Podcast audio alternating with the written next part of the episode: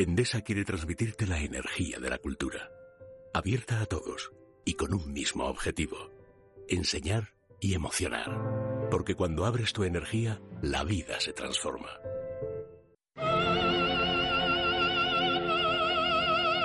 En Es Radio, música y letra con Andrés Amorós.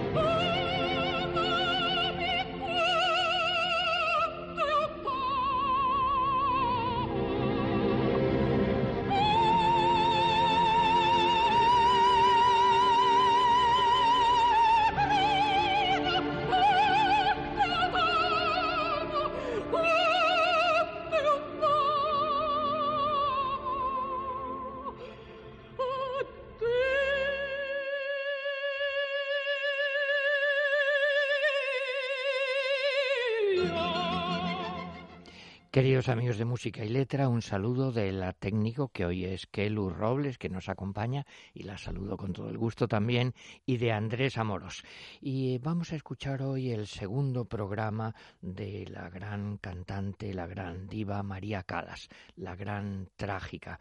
No les extrañe, ya lo sé, el día en que estamos, pero estamos acabando el año y es el aniversario de María Calas, y con ese motivo se la ha recordado muchísimo, es un gran mito y siempre vivo han sacado ahora una caja de CDs y sacan, en fin, muchos, eh, muchas grabaciones de sus óperas, también de recitales. El otro día les contaba alguna historia, en fin, de su vida, que la pobre pues tuvo una vida complicada, primero la mala relación con su madre, luego también muchos problemas porque engordaba de golpe muchísimo, pues por un problema, en fin, de tiroides, supongo, algo así, no porque comiera muchísimo y luego tenía que adelgazar también de golpe muchísimo, eso le afectaba a la voz, pero a la vez una vida sentimental muy, muy complicada. Y ahora le comentaba yo a, Kelu, digo, bueno, no sé si te sabes bien esta historia, y ella que es tan joven, pues no se lo sabía tan bien. Y digo, bueno, pues es una historia, hoy diríamos, de Lola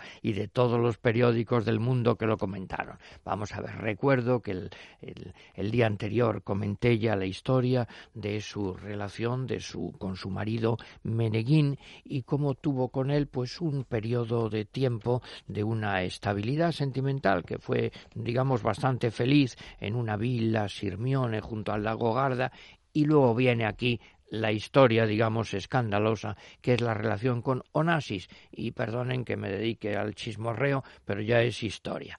Resulta que conoció a Onassis, que era el armador, el multimillonario griego, lo conoció en una fiesta de Elsa Maxwell, la gran eh, chismosa de Hollywood, en el año 1957. Y Elsa Maxwell, eh, en principio, era fan, era partidaria de la Tebaldi, es decir, de la rival de la Calas. Pero María, que era listísima, pues en esa reunión logra que cambie de bando, digámoslo así. Tanto es así que algunos mm, incluso dicen que la Maswell se enamoró de la Calas y que fue, en fin, su mediadora, por no usar otra palabra, con Onassis. Resulta que Onassis era un señor muy rico, muy listo, se supone, para los negocios, pero fíjense qué cosas tremendas, que odiaba la ópera y odiaba Onassis a las sopranos, cito, que perforan los oídos con sus gritos. Iba a dar con María Calas. También en ese momento Onassis tenía una historia sentimental, en fin, complicada, estaba en boca de todos, porque su mujer, Tina, Onassis, había el rumor de que tenía una relación con Reinaldo Herrera, que luego se casará con Carolina Herrera. A la vez María estaba de lo más enfadada con Meneghine porque se había enterado de que él, él, su marido, le estaba pues robando el dinero que ella ganaba. Bien, en el año 59, en julio, Onassis la invita a María Calas a un crucero por el Mediterráneo en su barco. Y en ese barco pues van todas las gentes importantísimas, las celebridades, con lo cual el pobre Meneguín, que no tiene vida social, queda fuera de juego. Y María está deslumbrada por todo el aparato. Dice, soy una mujer extraordinaria, solo puedo amar a un hombre extraordinario. Y le parece en ese momento pues que Onassis es ese hombre extraordinario. Eh, tienen una relación sentimental, pero hay también aquí un problema moral. Ella tiene muchos escrúpulos, no le gusta nada, eh, no quiere que se repita la historia de Ingrid Bergman que abandonó a su marido para tener una relación con el gran director de cine Rossellini, pero curiosamente, anecdóticamente, pues esos escrúpulos eh, desaparecen cuando mm, el patriarca Atenágoras los bendice creyendo que ya son pareja, que se equivocan y no lo eran. Bueno, parece que eran pareja, de hecho, al volver de, esa, de ese viaje por el Mediterráneo. El problema es que ella pues eh, se enamora y para él había sido pues solo un capricho de, de millonario, no la valoraba ni como artista ni como mujer, la humilló, la ridiculizó y luego la repudió decía Onassis, fíjense qué sensibilidad, lo digo en broma, claro, todos los griegos zurran, pegan a sus mujeres, están en su derecho. Bueno, parece ser que Onassis la destrozó. Ella había renunciado a la nacionalidad norteamericana para poder casarse con él, pero ese matrimonio nunca llegó a realizarse. Primero porque hay ahí un tema también muy, muy discutido. Yo he leído lo que he podido, pero no me aclaro del todo qué pasó. Dicen que ella no le quiso dar hijos antes de casarse. Otros cuentan que él eh, forzó a que ella tuviera un aborto. Otros hablan de un niño que nació enfermo y que murió pronto. No se sabe en todo caso, no tuvieron hijos, llegaron a fijar la boda en Londres en el año 68, pero a ella le faltó la partida de nacimiento y se produjo una ruptura. Bien, en definitiva, una historia muy trágica, parece que ella visitó a Onassis antes de morir en el hospital eludiendo a Jackie Kennedy, claro, a Jackie que la había sucedido, digamos, junto a Onassis, porque Onassis lo que le gustaba, evidentemente, era eh, presumir y la ambición de él, pues fue más bien casarse con la viuda del presidente de los Estados Unidos. a partir de ese momento quedó María muy, muy destrozada, eso le afecta también muchísimo a su carrera y, bueno, a partir de entonces hace dúos con Di Stefano, intenta la dirección escénica, pero una vida, en fin, pues bastante triste. Bueno, les he contado eh, esta historia, vamos a escucharla ya en algo que es maravilloso, aunque no es de lo más popular, de lo más conocido. Miren, de Gluck hay una ópera que se llama El Orfeo y tiene un número maravilloso. He perdido a mi Eurídice.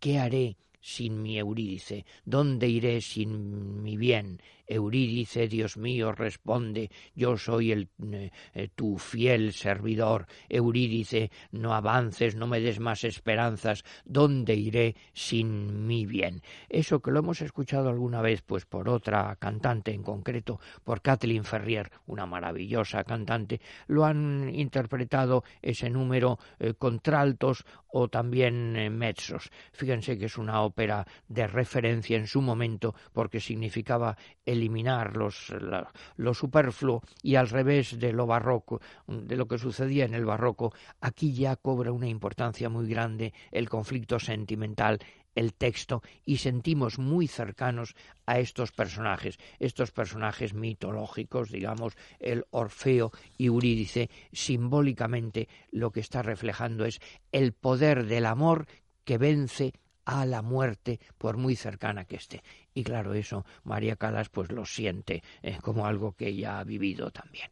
Escuchamos del Orfeo de Gluck este aria He perdido a mi Eurídice. J'ai perdu mon Eurydice. En francés son cuatro minutos.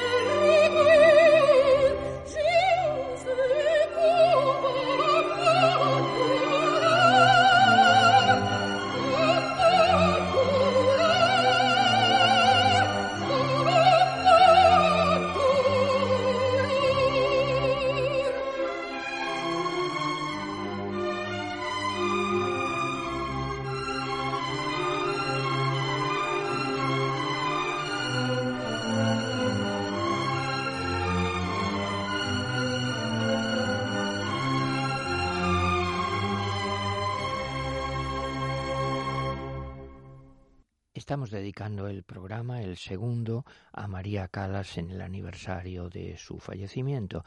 Y hemos empezado escuchando esta, este aria de una ópera que no es de las más populares del repertorio, del Orfeo de Gluck, pero un aria bellísima he perdido a mi Eurídice, j'ai perdu mon Eurydice.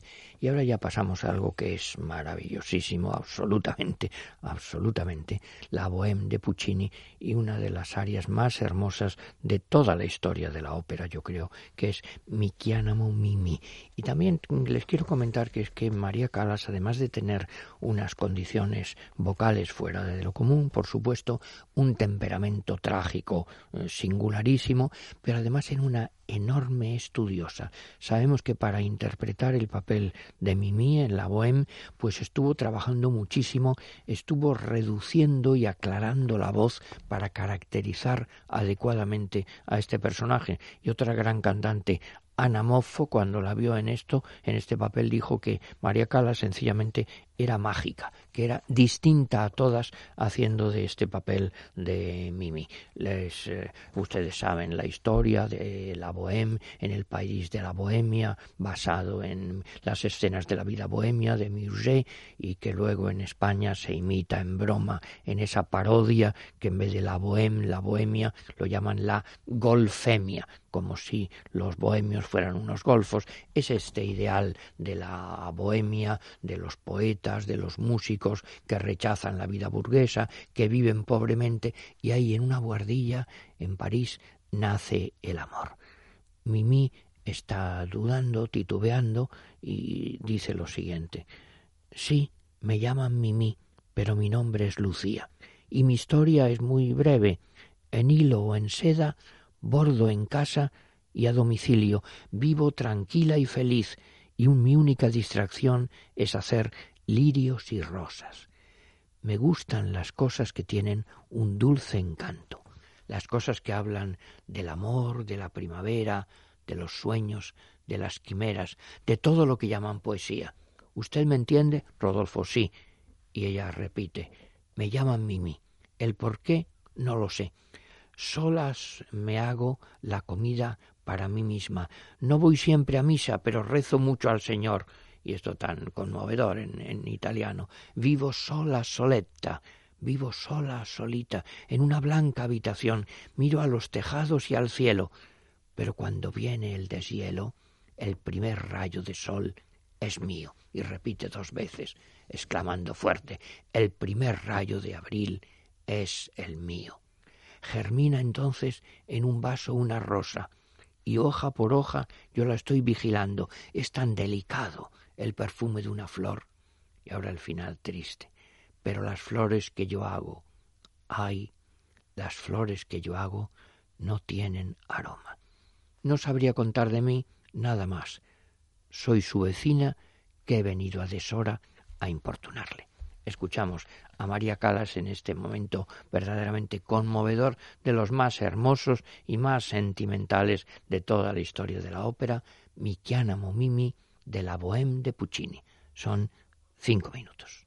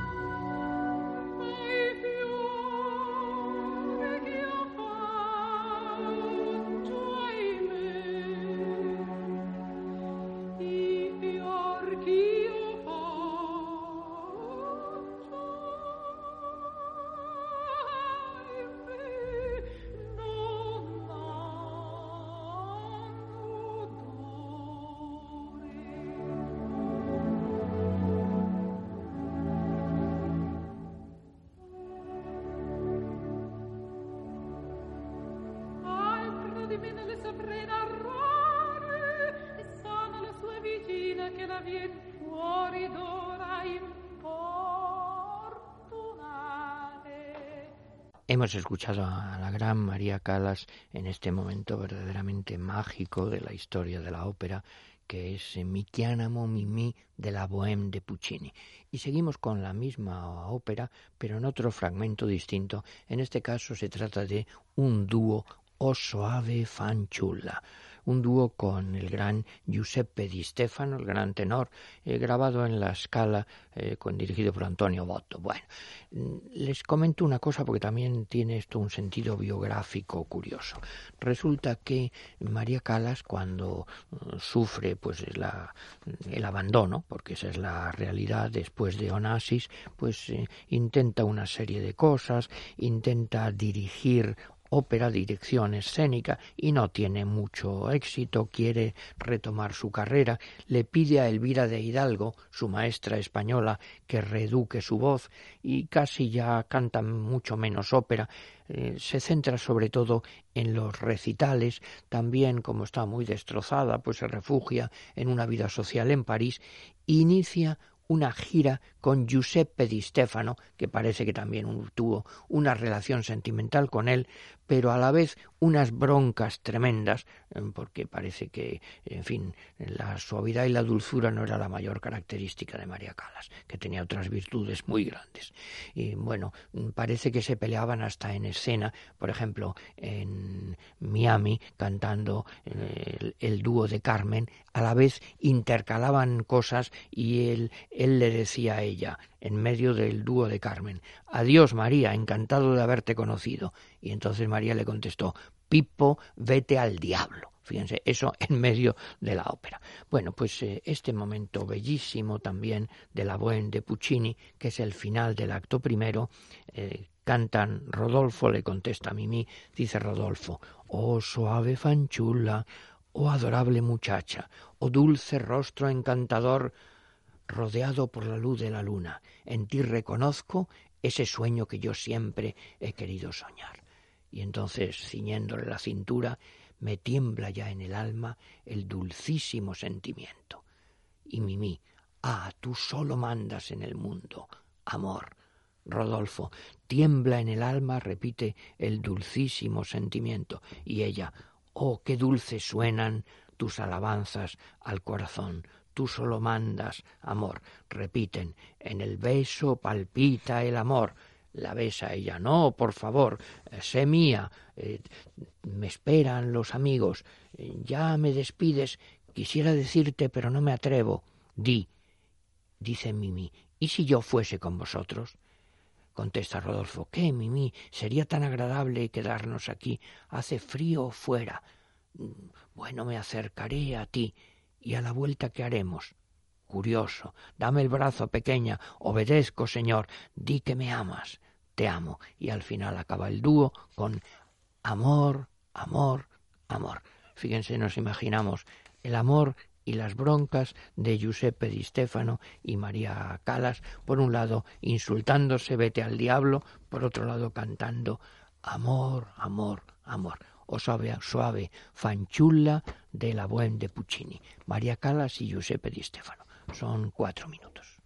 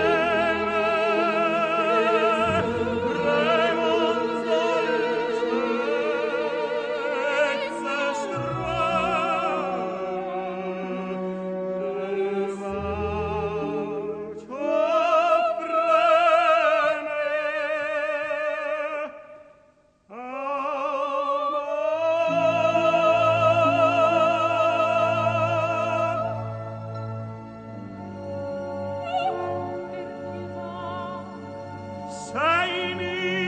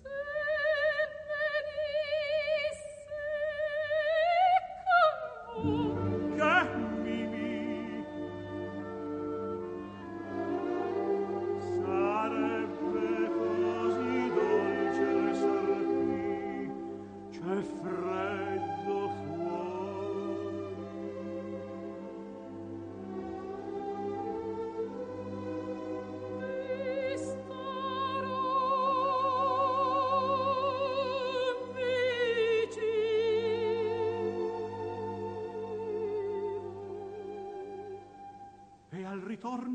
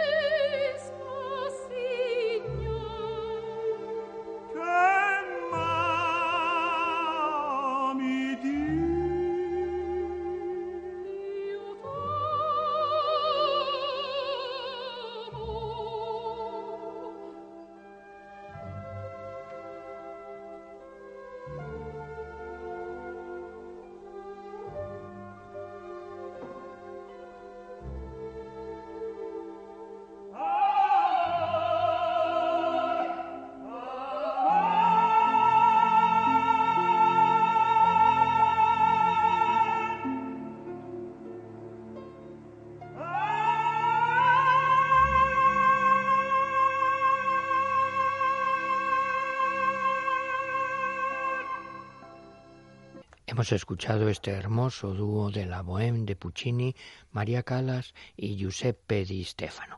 Y pasamos ahora a otra de las óperas pues más eh, conocidas, más populares y más hermosas también de todo el repertorio, que es Madame Butterfly de Puccini y que además pues eh, tiene mm, una especial conexión, digamos, biográfico sentimental con María Callas. Sabemos que esto es parece ser lo primero que cantó en público en un concurso cuando tenía solamente trece añitos. El número que vamos a escuchar ahora, que es un Beldì vedremo. Bueno, les recuerdo mínimamente porque los aficionados a la ópera se lo saben de sobra. Madame Butterfly de 1898, que es un libreto de Giacosa e Illica, basado pues en un cuento de un señor inglés y a partir de ahí pues una novela de Pierre Loti que tiene que ver también con ese eh, esa moda del orientalismo que se da en Europa a fines del siglo XIX. Pues yo recuerdo muchas veces en fin, las estampas de Hokusai que aparecen en cuadros de los impresionistas y que todo esto tiene pues un tono, digamos, como de acuarela, pues así muy em, de una ligereza, ¿no? De pleno pastel, dicen los pintores. Esta tristísima historia de Madame Butterfly, esta eh, mariposita, Butterfly es una mariposa y ella se queja alguna vez de que en Occidente, le dice a Pinkerton, parece ser que las mariposas las clavan con una aguja y quedan allí para siempre. Y es como un símbolo de su amor desgraciado porque a ella pues la emparejan con Pinkerton. Él toma esto pues simplemente como una aventura más. Eh, se acuerdan el bolero yo sé que soy una aventura más para ti. En cambio Madame Butterfly se enamora absolutamente de él y cuando él, él vuelve a Estados Unidos ella tiene un niño y está siempre esperándolo que eso es lo que vamos a escuchar ahora. El un di vedremo. Ella está comentando y está contándole pues a su amiga, a su fiel criada, le está contando un hermoso día veremos aparecer un barco y veremos unas luces y veremos que sube por el caminito pues eh, un personaje y veremos y veremos y la duda que tenemos siempre todo eso que se lo está imaginando, una escena imaginada, ella lo cree de verdad o no. Está engañándose a sí misma, está engañando a su fiel acompañante, está ilusionándose ese juego de la realidad, de la ilusión, de la esperanza, de la desesperanza y cómo mantener el amor a pesar de todos los datos en contra que le están diciendo que eso va a acabar trágicamente con ella como una pequeña mariposa clavada con el alfiler del dolor. Bueno, escuchamos a María Calas ya en Un Beldí Vedremo de Madame Butterfly de Puccini, dirigido por Tulio Serafín con la Orquesta Filarmonía. Son cuatro minutos y medio.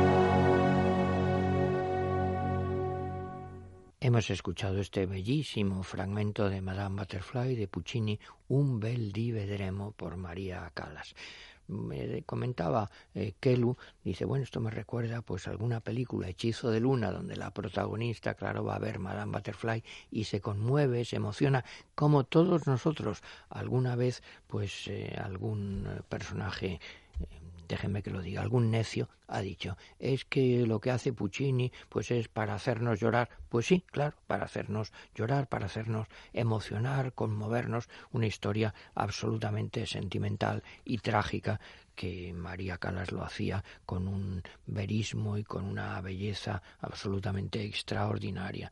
Y vamos a escucharla ahora en un fragmento también de, la parte final donde la tragedia pues desemboca absolutamente. Eh, pues está ella con su niño y está con un puñal, entonces aparece el niño, eh, dice Butterfly, muere con honor, lee lo que está escrito allí en el puñal. Muere con honor aquel que no puede vivir con honor. Y entonces dirige la punta del puñal a su garganta. Pero aparece el niño, que lo trae Suzuki, y entonces ella deja caer el puñal y corre hacia el niño y lo abraza y lo besa y le dice Tú, tú, tú, piccolo y dio, amore mío, tú, mi pequeño Dios, amor mío, flor de lilas y rosas, que no sepas nunca que por ti, por tus ojos inocentes, muere Butterfly eh, para que puedas ir más lejos, más allá del mar, sin el remordimiento cuando seas mayor de que abandon, de que fuiste abandonado por tu madre. Hijo mío enviado por el trono del paraíso, mira bien fijo el rostro de tu madre, para que conserves siempre su recuerdo. Míralo bien. Amor, adiós, adio piccolo amore. Va, yoca, yoca, adiós pequeño amor, juega, juega coge al niño, lo sienta sobre su esterilla, sobre una esterilla y le pone en la mano una banderita americana y la invita a jugar mientras ella toma el puñal y se va detrás del biombo. Una escena absolutamente conmovedora, el final de Madame Butterfly, con honor muere por María Calas. Tres minutos y medio.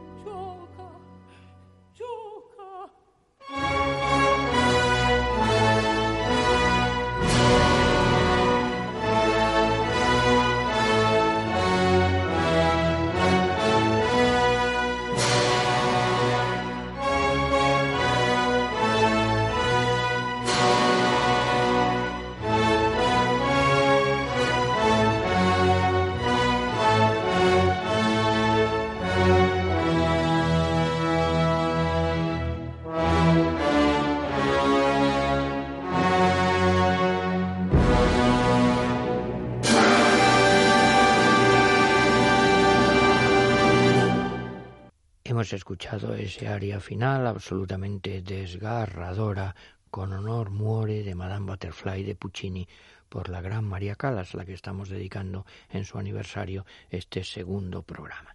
Y pasamos ahora de Puccini a Verdi, a una de sus óperas más conocidas, La Forza del Destino la fuerza del destino, que es la fuerza del sino, es decir, el don Álvaro del duque de Rivas. Muchas veces se lo he comentado, claro, como modesto profesor de literatura, que el drama romántico español estaría hoy pues muy olvidado en el mundo, salvo para los especialistas, si no fuera porque Verdi lo recoge y a partir de alguna de esas obras pues compone unas óperas que han mantenido su vigencia absolutamente. Por ejemplo, esta la fuerza del destino.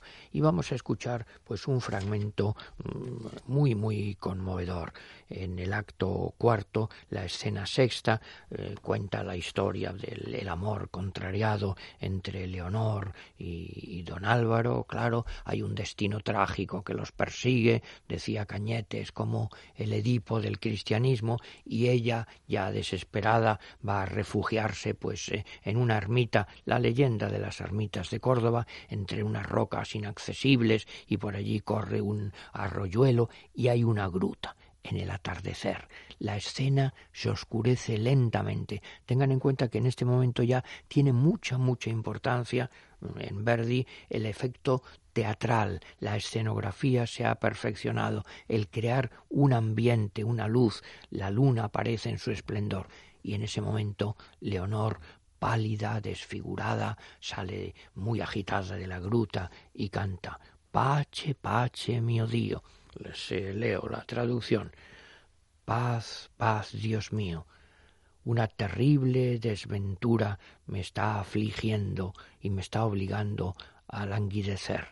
Como el primer día, después de tantos años, sigue durando profundamente mi sufrimiento.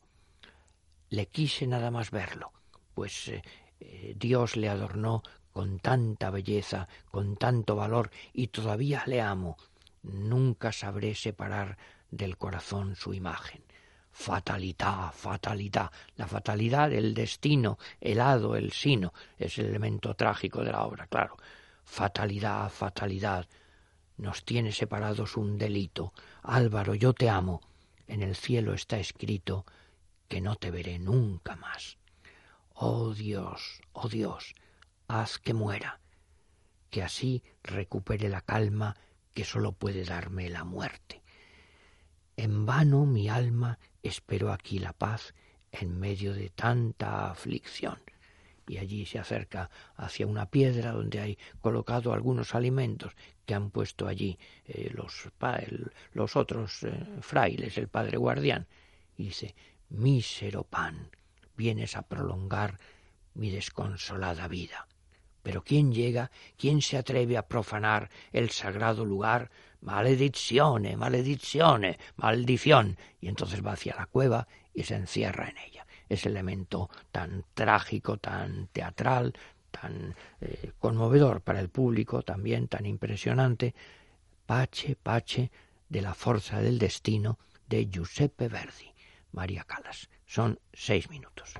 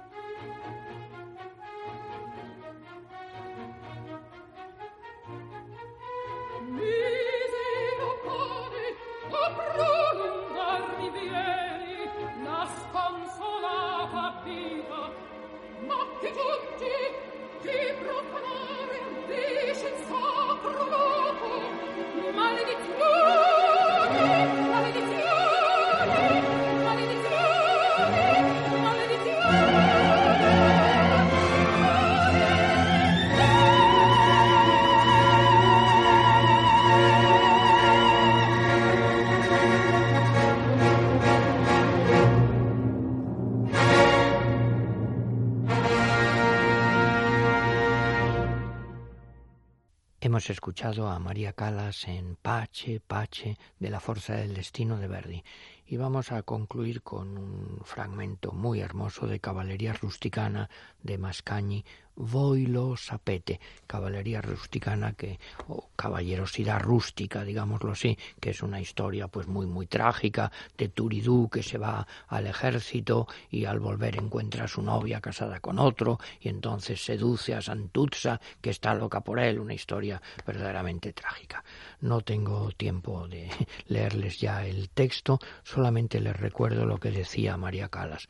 Decía yo soy distinta porque tengo corazón un pajarito solo canta cuando es feliz. Cuando no es feliz, se va del nido y muere.